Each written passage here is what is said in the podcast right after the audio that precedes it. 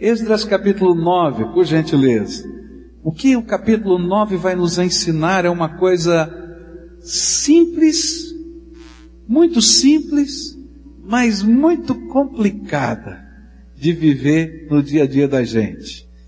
Há momentos que os nossos erros do passado não nos ensinam a acertar no presente.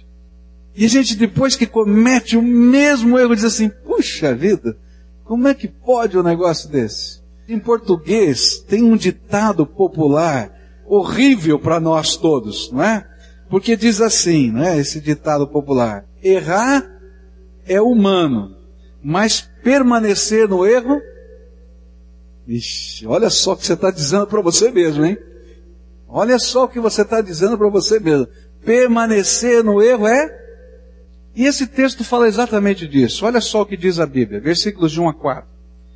Depois que foram feitas estas coisas, os líderes vieram dizer, o povo de Israel, inclusive os sacerdotes e os levitas, não se mantiveram separados dos povos vizinhos e de suas práticas repugnantes, como as dos cananeus, dos hititas, dos ferezeus, dos jebuseus, dos amonitas, dos moabitas, dos egípcios e dos amorreus.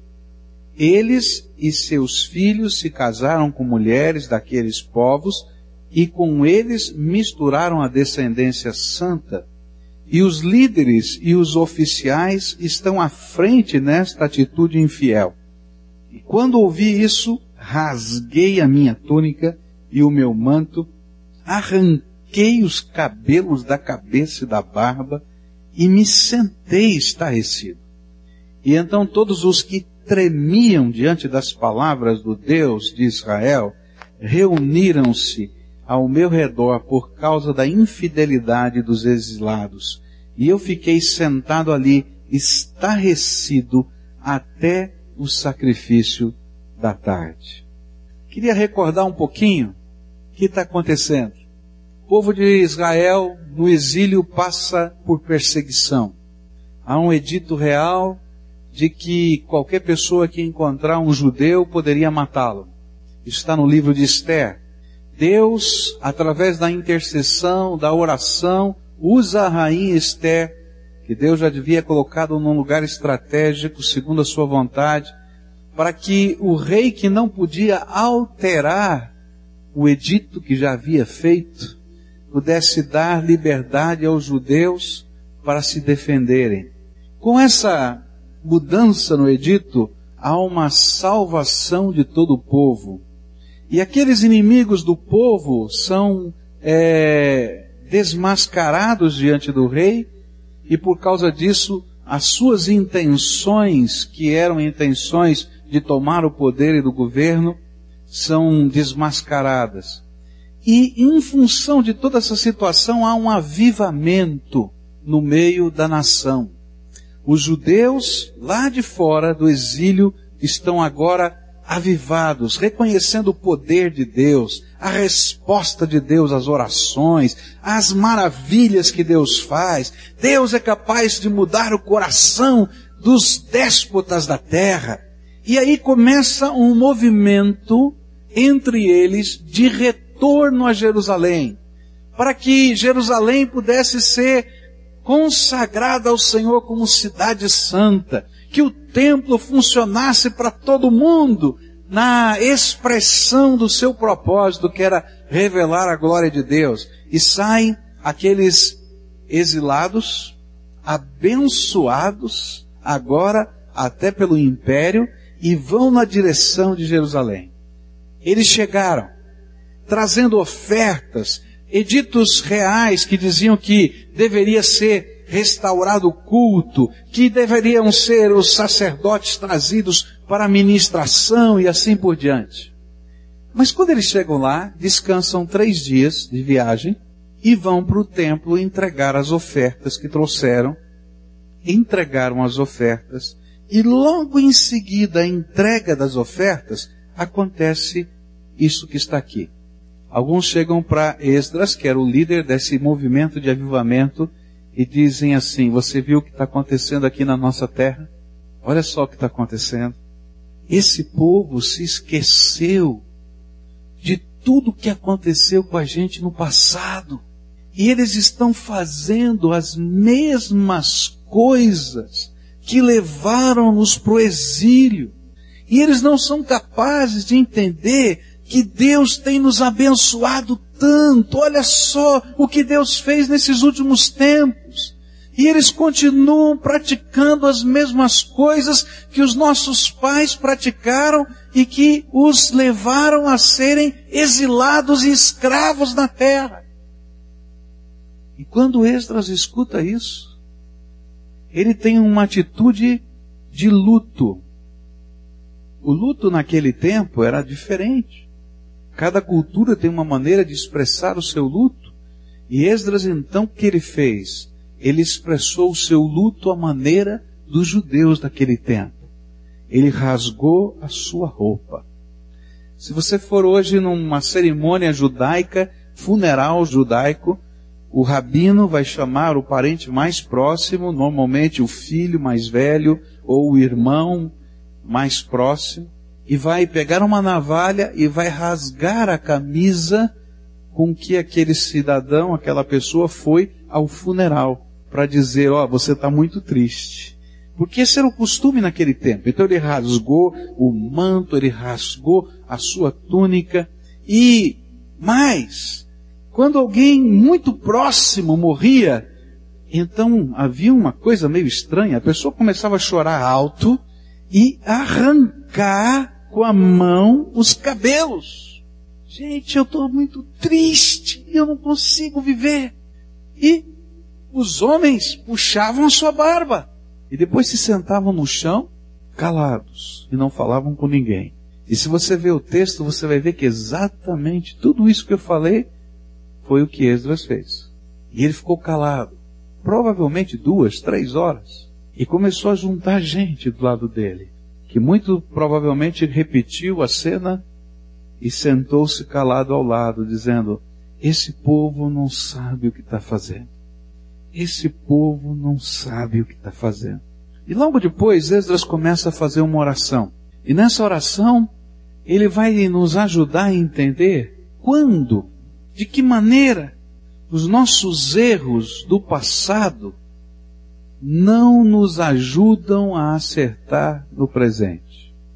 Quando é que eu começo a repetir os meus próprios erros? O que, que acontece comigo para que eu possa repetir os meus próprios erros? E a oração de Esdras é justamente isso. Senhor, é incrível, mas olha só o que está acontecendo.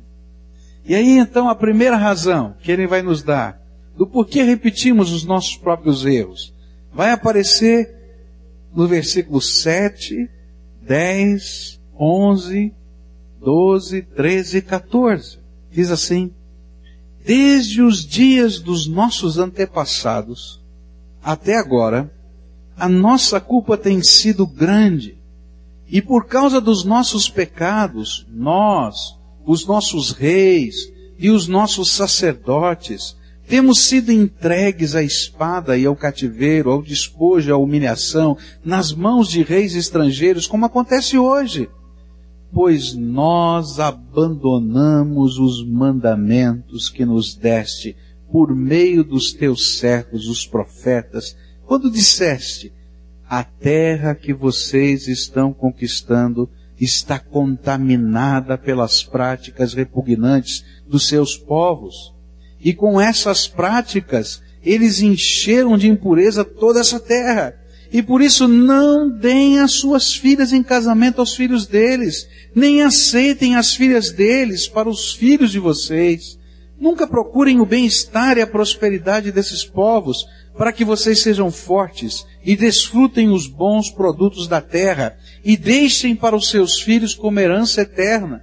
E depois de tudo o que nos aconteceu, por causa de nossas más obras e por causa de nossa grande culpa, apesar de nos teres punido menos do que os nossos pecados mereciam, ó Deus, e ainda nos teres dado um remanescente como este, como podemos voltar a quebrar os teus mandamentos e a realizar casamentos mistos com esses povos de práticas repugnantes? Como não ficarias irado conosco? Não nos destruirias e não nos deixarias sem remanescente ou sobrevivente algum?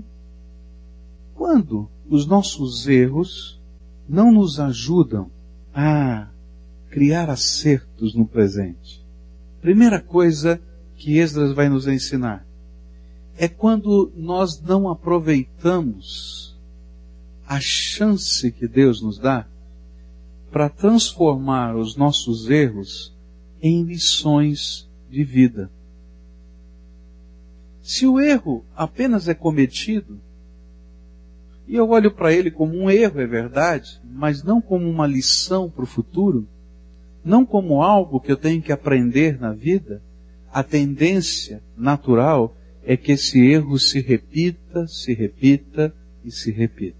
Mas quando eu olho para o erro e percebo que há alguma coisa de Deus para me ensinar um valor que eu não coloquei no meu coração, há uma grande probabilidade de que esse erro seja evitado em outras circunstâncias. No passado, Deus julgou os povos da terra que viviam na Palestina por coisas que ele considerava abomináveis diante dos seus olhos. A Bíblia diz que quando Israel entrou na terra prometida e tirou daquele lugar os povos que ali estavam, Deus não fez isso porque ele gostava mais dos israelitas e menos daqueles outros povos porque Deus não faz acepção de pessoas. A Bíblia diz que Deus só pôde mandar Israel conquistar aquela terra quando o limite da paciência divina com aqueles povos e as suas práticas repugnantes havia sido alcançado. E se você vê no Velho Testamento, a Bíblia vai dizer assim, o limite do pecado deles não foi ainda alcançado. Mas quando foi alcançado, Deus disse, agora chega, não aguento mais, porque eles foram além da possibilidade. Então Israel se transformou um, num instrumento de Deus de juízo. E olha só quais eram as práticas que Deus considerava repugnantes. Elas estão descritas em Deuteronômio 18, versículos 9, 10, 11, 12, 13 e 14. A Bíblia diz assim, quando entrarem na terra que o Senhor, o seu Deus, lhes dá, não procurem imitar as coisas repugnantes que as nações de lá praticam. Não permitam que se achem alguém entre vocês que queime em sacrifício o seu filho ou a sua filha, que pratique adivinhação, ou se dedique à magia, ou faça presságios ou pratique feitiçaria, ou faça encantamentos, que seja médium, consulte os espíritos, ou consulte os mortos. O Senhor tem repugnância por quem pratica essas coisas. E é por causa dessas abominações que o Senhor, o seu Deus, vai expulsar aquelas nações da presença de vocês permaneçam inculpáveis perante o Senhor, o seu Deus. As nações que vocês vão expulsar dão ouvidos aos que praticam magia e adivinhação, mas a vocês o Senhor, seu Deus, não permitiu tais práticas.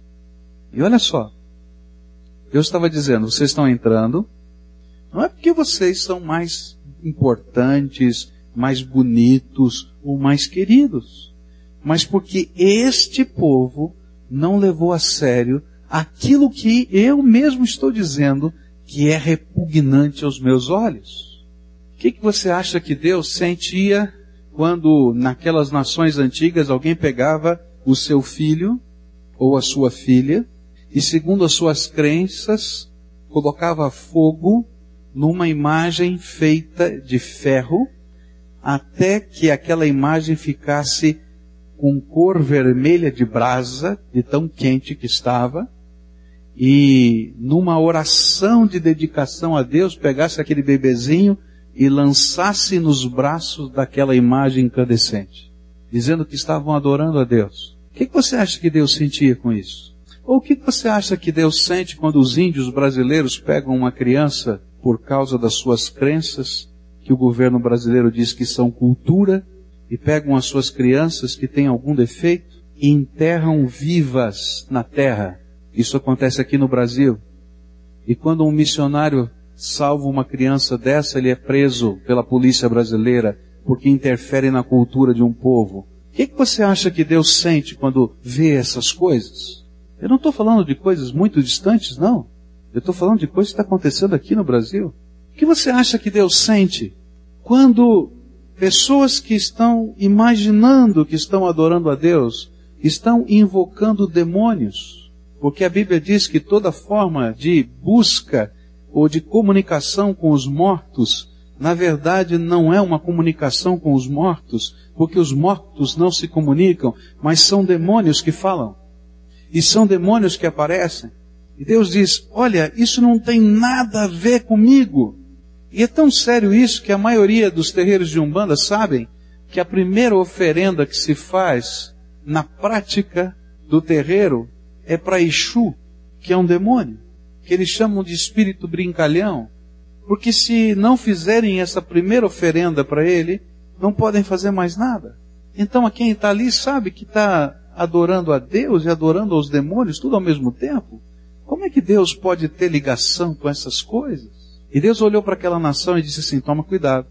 Quando vocês entrarem nessa terra, não pratiquem as mesmas coisas que eles praticaram. Porque se vocês praticarem as mesmas coisas que eles praticavam, e se eu os arranquei da terra por causa destes pecados, eu sou um Deus justo. O que eu terei de fazer com vocês? Arrancá-los da terra. E foi exatamente isso que aconteceu quando Deus tirou Israel da sua terra e espalhou pelo mundo. A primeira vez e a segunda vez. Agora, Deus sabia como é que estas coisas iriam entrar no meio da nação. E então Deus acrescentou: Não deem os seus filhos em casamento às mulheres desses povos, nem recebam os filhos deles em casamento com as suas filhas. E você vai dizer, mas por quê? Porque Deus sabe que no seio da família é que se pratica e se ensina a fé. Meus queridos, a família é o berço dos valores. E se ela deixar de ser o berço dos valores, então ela vai deixar de existir como família. E Deus estava dizendo o seguinte: olha, como é que você pode pegar o seu filho, permitir que ele tenha agora novos valores que eu abomino? E os seus netos e os seus bisnetos incorporem ou misturem esses valores todos, de tal maneira que eles não saibam discernir mais o que é a minha vontade e o que não é a minha vontade. Então Deus disse: toma cuidado. E quando nós estudamos a história de Israel, vamos perceber exatamente isso. Que através dos casamentos com pessoas de outras fé, de outra fé, que não no Deus único e verdadeiro, estas práticas foram incorporadas. E quando Salomão usou a tática de fazer paz com todos os povos, se casando com as filhas dos reis de todas as nações, ele teve que permitir que o culto a esses deuses que não são deuses fosse praticado. Senão essas filhas não seriam casadas com ele. E ele então construiu com o dinheiro do povo de Deus os templos aos ídolos. E aí começou a derrocar da, de Israel. E Deus disse assim: não pratiquem estas coisas repugnantes. Porque se vocês praticarem, eu vou ter que agir da mesma maneira. Agora, quando eu olho para esse texto e para essa realidade, eu fico pensando, como nós somos parecidos com esses homens? Interessante que Esdras chegou, três dias depois ele foi capaz de perceber o que estava acontecendo. e chorar. Mas o povo que estava na terra há muito tempo não percebia o que estava acontecendo. Como nós somos parecidos. Quantas vezes nós cometemos os mesmos pecados? E quantas vezes nós sofremos pelos mesmos erros? E às vezes nós somos parecidos com um animal que empaca no meio do caminho. Muitas vezes. E aí nós estamos como seres humanos estacionados no projeto de Deus para as nossas vidas. E eu acho que Deus olha lá de cima e diz assim, mas que tolice, outra vez, na mesma enrascada, na mesma burrice. O que Deus deseja é que você possa aprender com os seus erros e com os erros de outras pessoas, a fim de que os caminhos que conduzem à queda possam ser evitados e possamos alcançar os propósitos de Deus. Há coisas que Deus fala com pessoas uma vida inteira. Olha para o teu coração e você vai perceber que há uma lição ou duas lições, talvez. Não são muitas, mas que são cruciais, que são chave, com as quais Deus está trabalhando a tua vida há muito tempo. Ele diz: Filho, vamos conversar de novo. Eu já conversei isso com você quando você tinha tantos anos de idade. Já conversei outra vez, depois outra vez, depois outra vez. E ele olha para a gente e diz assim: Filho, quando é que você vai entender, através de todas as marcas que você já tem na sua vida, que estas coisas que você tem vivido e tem praticado, e que você tem repetido e repetido outra vez, não somente me desagradam e me entristecem, mas são uma desgraça na tua vida. E às vezes nós até choramos por elas. E dizemos, Senhor, perdão, tenha misericórdia. E Deus diz, filho, eu tenho misericórdia. Eu já perdoei você, mas se eu não agir agora com disciplina e com rigor, você nunca vai aprender a lição. E é por isso que há momentos na nossa vida que Deus, como Pai, que olha para o filho e vê a malandragem do filho, e o filho vem com aquela cara deslavada, né? Sabe? E diz, oh, papai, perdão. Ele diz, está perdoado, filho, não tem problema. Mas tem um castigo. Mas o senhor não me perdoou? Perdoei. Estou bem aqui com você, não tenho nenhum problema com você. Você é meu filho amado, te dou um abraço, te dou um beijo. Mas eu vou colocar aqui alguma coisa. Por quê? Porque se isso não se transformar numa lição para a tua vida, você nunca vai aprender quão mal é o pecado. Queridos, é tão fácil a gente misturar as coisas e a gente começar a imaginar que aquilo que é certo não é tão certo assim, que aquilo que é errado não é tão errado assim. E aí a gente vai se misturando com tudo e não deixa Deus nos ensinar a viver do jeito dele. E aí vamos batendo cabeça pela vida. Eu quero dizer para você que o jeito de Deus, ainda que pareça estranho, é o melhor que pode acontecer na minha vida e na tua vida. E o jeito de Deus, ainda que pareça tão esquisito para nós, por exemplo, lemos o texto hoje e a Bíblia dizer, olha, não dê os seus filhos, nem receba as filhas do povo desta terra, que não tem a mesma visão de fé. Parece uma discriminação, parece uma coisa tão estranha. Mas na verdade o que Deus está dizendo é o seguinte: cuida da tua santificação. Cuida da tua santificação. Alguns anos atrás, no dia 31 de dezembro aqui, na nossa igreja, eu recebi uma família com quem que havia sido pastor dessa família lá em São Paulo durante muitos anos. E eles vieram passar o final de ano aqui. e jantaram conosco aqui na igreja, a gente pôde conversar e foi muito gostoso.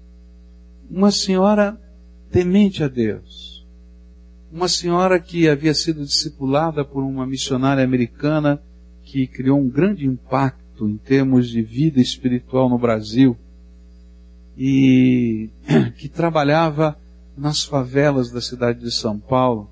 E ela, como bem jovenzinha, começou a trabalhar nessas favelas junto com essa missionária, ia caminhar nas jornadas de oração junto com ela, e a experimentar a graça e o poder de Deus. Um dia, ela se namorou de alguém que não conhecia os valores do reino de Deus. E esse texto da palavra lhe foi explicado. Mas ela pensou assim: não, comigo não vai acontecer isso. Eu vou ganhar o meu marido para Jesus. E eu vou dar um jeito nessa história. Deus vai me dar graça. E realmente Deus lhe deu muita graça. Ela ficou casada com esse homem mais de 30 anos. Um casamento firme, seguro, bonito. Duas filhas preciosíssimas. Mas 30 anos de luta, porque ela temia o Senhor e queria ser uma missionária do reino de Deus nessa terra. E o seu marido dizia: Esse não é o propósito da minha vida, esse é o teu propósito. 30 anos. Ela orando pela conversão desse marido, e um, um homem de um coração muito duro, um homem que progrediu muito na vida, foi diretor de um dos grandes bancos do Brasil, ganhou muito dinheiro, o negócio dele era ganhar dinheiro. E ela orando pela conversão, e orando pela conversão, e orando pela conversão. E um dia ela teve coragem de dizer: Deus, faça o que for preciso para que o meu marido se converta. Meus queridos, esse homem perdeu tudo. Entrou num escândalo financeiro aqui no Brasil. Chegou a ser preso. As coisas aconteceram de uma maneira muito intensa. Ele conseguiu sair de tudo isso mas agora quebrado, sem nada, e como ele tinha o seu nome enrolado, ninguém lhe dava condição de trabalho, porque não queria envolver o nome da sua empresa com ele. E ele ficou nesse ostracismo algum tempo, mas não quebrava o seu orgulho e não se rendia a Jesus. E então Deus mandou uma enfermidade muito séria, um câncer que começou a consumir a vida desse homem. E foi somente nos últimos dias da sua vida em que ele teve a coragem de entregar sua vida a Jesus. Ela estava aqui comigo e eu não sabia da morte do seu marido. Foi o primeiro ano novo que ele tinha partido. E ela veio para cá e ela disse assim: Pastor, o senhor sabe quanto eu amei e amo meu marido. Mas se um dia o senhor tiver oportunidade, diga para todas as pessoas: é muito dolorido. Há tantas vezes, queridos, que a gente vai dando trombada com a vida. E os valores mais profundos do nosso coração, eles não podem ser experimentados, porque a gente não ouve a palavra de Deus e não leva a sério os valores do reino de Deus. A Bíblia nos diz que você pode fazer o que você quiser, que você é livre para escolher até não adorar a Deus isso é problema teu. Mas só que a Bíblia nos diz que Deus nos ama e gostaria muito que você não tivesse que passar por alguns períodos difíceis que você tem passado na tua vida. E a lição desse texto para mim hoje, que eu queria concluir com você agora, é tão simples, tão simples. Há coisas que Deus tem falado a você há coisas que Deus quer acertar na tua vida. E que muitas vozes estão dizendo para você que não é bem assim. Você pode fazer do jeito que você quiser. É verdade, você pode. Mas eu venho dizer para você, olha para a tua vida. Olha para as marcas do teu coração e transforma em lições aquilo que você já viveu. E pede para Deus te ajudar a compreender que o pecado machuca. Porque o que Satanás tenta mostrar para a gente é que o pecado é saboroso, é maravilhoso. Só que o que a Bíblia está tentando mostrar para a gente é que o pecado arrebenta a gente por dentro e por fora. E se eu estiver vivendo tudo isso? Então eu quero dizer para você uma coisa tremenda. Deus é o Pai tremendo, que quando vê que um filho quer mudar de vida, de atitude, ele é capaz de intervir e mexer no céu e na terra para nos abençoar. Talvez a gente tenha que passar por alguns momentos intensos, porque nós fizemos escolhas, mas o Senhor pode estar conosco se nós transformarmos as coisas que já passamos no passado em lições de vida e valores para o nosso presente e para o nosso futuro. Eu queria orar com você hoje. Não é uma oração muito fácil de fazer. Há coisas que o Espírito Santo tem falado com você há muito tempo, não tem? E coisas que você tem lutado com Deus para tentar fazer e continuar fazendo do teu jeito, da tua maneira, segundo a tua visão e segundo os teus propósitos. Hoje eu queria convidar você a pedir para Jesus mudar os valores da tua vida e dizer: Senhor, Chega. Eu já apanhei demais da vida. Eu não quero continuar na mesma lição o tempo todo. Porque Deus é tremendo. Enquanto você não aprende a primeira lição, Ele não te dá a segunda. E você está repetindo essa lição e repetindo essa lição todo o tempo. Mas hoje o Senhor quer fazer alguma coisa nova na tua vida. Ele quer entregar a você misericórdia, graça e poder para você transformar essas machucaduras do, todas do passado em lições de vida para o presente e para o futuro. E que podem ajudar a gente a ser instrumento de graça nessa terra. Hoje eu queria orar uma oração de confissão, uma oração de entrega. Aquela oração difícil de dizer, Senhor, é o mesmo assunto, é o mesmo pecado a mesma falha. Dá-me graça para que isso se transforme numa lição de vida, que construa alguma coisa nova. E para alguns de nós, nós teremos que fazer entregas. Uma jovem aqui da nossa igreja que andou por todos esses caminhos da Umbanda e tal. Ela tinha manifestações demoníacas. E a gente expulsava os demônios, os demônios voltavam. E aí um dia nós perguntamos a ela, você tem alguma coisa na tua casa que tem ligação com esse teu passado? Ela disse, sabe pastor, eu tenho umas roupas bonitas. Mas essas roupas, elas não significam mais do que elas significavam para mim, elas são só roupas bonitas. Eu tenho umas músicas, mas essas músicas não significam mais o que elas significavam para mim, elas são só músicas. Eu olhei para ela e disse assim: Filha, não tem poder na roupa, nem tem poder nessas músicas. Mas é como se você tivesse um altar dentro da sua casa, dizendo: Deus, eu continuo amando e desejando tudo isso. E Deus está dizendo para você, filha, você não percebeu que eu tenho nojo desse negócio? Como é que você pode ter isso na tua casa sabendo que eu tenho nojo disso? Ah, pastor, eu nunca tinha pensado nisso. Ela foi, tirou tudo que tinha, junto com seu líder de célula, queimaram tudo e disseram, Senhor, não tem poder nessas coisas.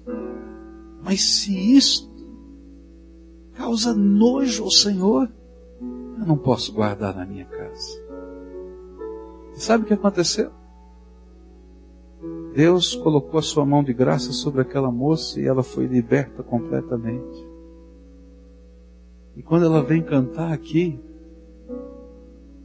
às vezes ela está cantando no coro e eu olho para o semblante dela. A alegria de adorar o Senhor, porque ela sabe o que Jesus fez por ela. Você não sabe o preço dos seus pecados. Deus sabe, porque para perdoar os seus pecados, Ele tomou o seu lugar na cruz do Calvário. Para perdoar os seus pecados, aqueles cravos foram colocados na mão dele. Para perdoar os seus pecados, todo o pecado do universo teve que ser lançado sobre ele e o seu coração explodiu por causa da incompatibilidade da santidade dele com o pecado da gente. Por causa dos meus pecados e dos seus pecados, ele desceu ao Hades, ao inferno. E lá naqueles três dias, antes da sua ressurreição, ele esteve lá por mim e por você, e arrancou das mãos de Satanás as chaves da morte e do inferno, e ressuscitou o terceiro dia, para que todo aquele que nele crê não pereça, mas tenha vida eterna. Você não sabe que significa perdoar os seus pecados. Mas se hoje o Senhor abre os seus olhos, eu quero orar por você. Uma oração de entrega, uma oração de confissão, uma oração de pedido que Deus mude valores, uma oração, quem sabe, que você tenha que fazer uma limpeza na sua casa mas muitas vezes a limpeza tem que ser feita aqui dentro, ó, coração da gente.